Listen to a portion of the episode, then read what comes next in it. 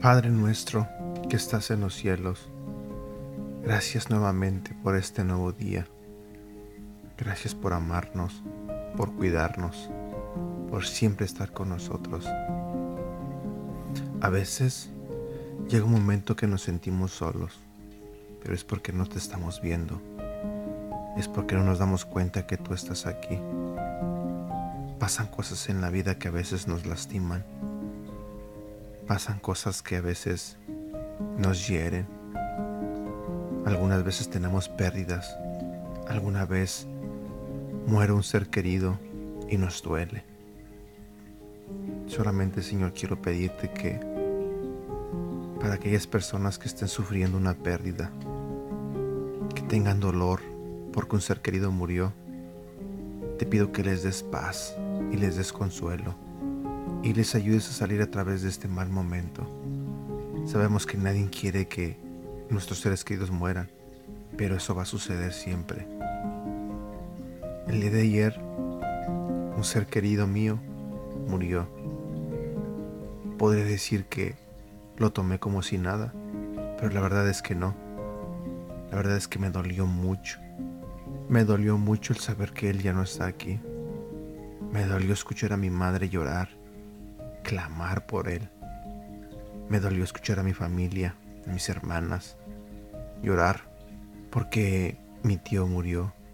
Para mí, este tío que murió fue como un padre, el padre que nunca tuve, el padre que nunca conocí, el padre que cada vez que estaba frente a nosotros nos cuidaba, nos trataba bien, nos daba amor.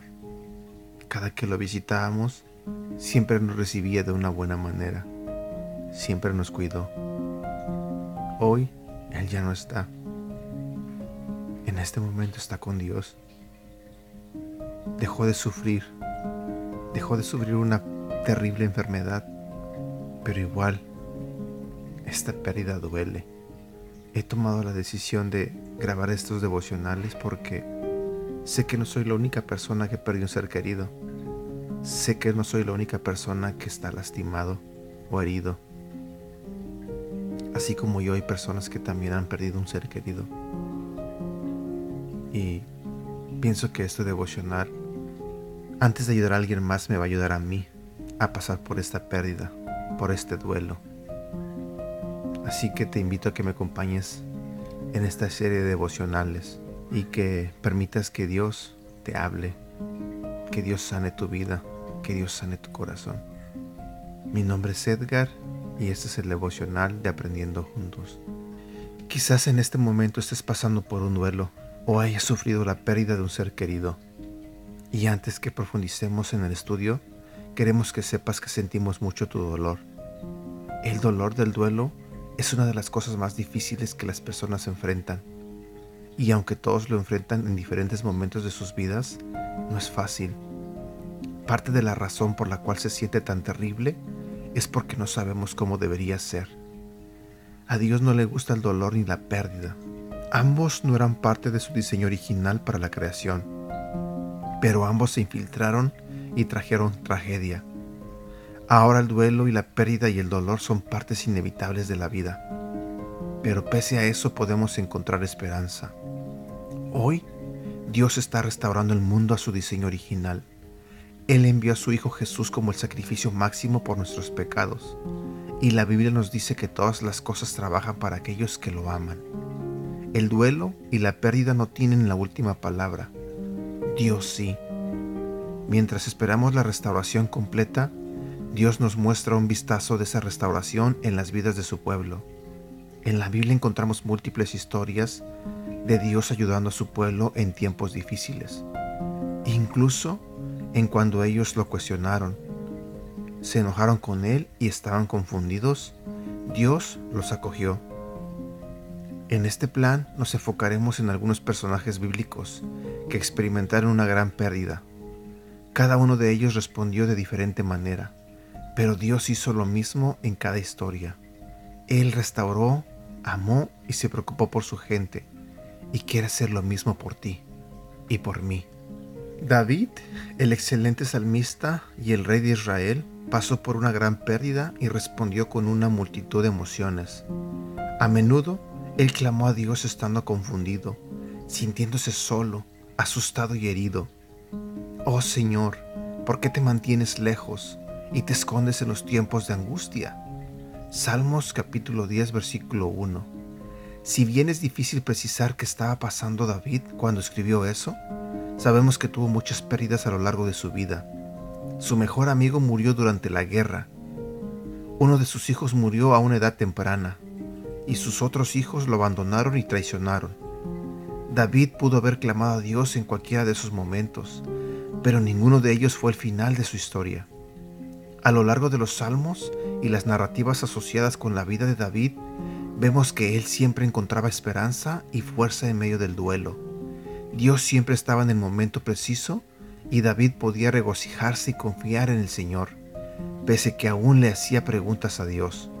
Al final del capítulo 10, David reconoce, El deseo de los humildes oíste, oh Jehová, tú dispones su corazón y haces atento tu oído Salmos capítulo 10 versículo 17. Mientras escuchas estos pasajes bíblicos que David escribió, confía que Dios está cerca de ti, así como lo estuvo con David. Versículo para recordar. Salmos capítulo 34 versículo 17 al 20. Dios escucha a los suyos y los libra de su angustia. Dios siempre está cerca para salvar a los que no tienen ni ánimo ni esperanza. Los que son de Dios podrán tener muchos problemas, pero Él los ayuda a vencerlos. Dios cuida de ellos y no sufrirán daño alguno. En estos últimos días, mi vida ha estado cargada de emociones, de cosas que han pasado. Y te seré honesto, a veces no he sabido cómo responder. Ahora, con la muerte de mi tío, sé que lo único que me queda hacer es pedir a Dios por él fue algo triste, algo que me dolió. Ahora mi tío murió. Como te lo dije, me dolió mucho. Me dolió ver a mi familia sufrir. Pero también, a través de estas cosas que han pasado, he visto cómo Dios se ha manifestado en mi vida. He visto cómo Dios se ha manifestado en la vida de mi mamá, de mis hermanos.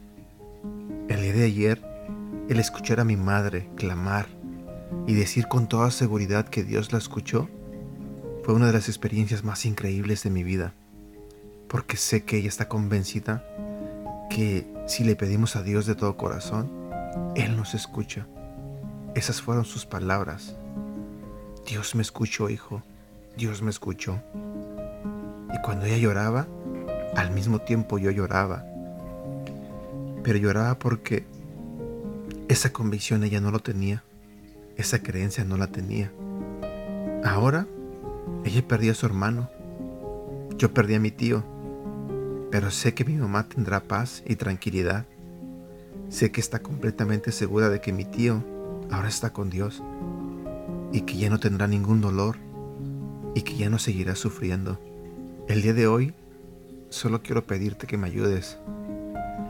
Que me ayudes a orar por mi familia. Ora por mi mamá. Ora por mí. Ora para que la familia tenga paz. Para que dejen de sufrir. Ora para que todos tengamos fortaleza. Para que entendamos que mi tío ya está con Dios y que Él está mejor allá. De verdad te agradezco de todo corazón que hagas esto por mí. Espero que tengas un bonito día y que Dios te bendiga.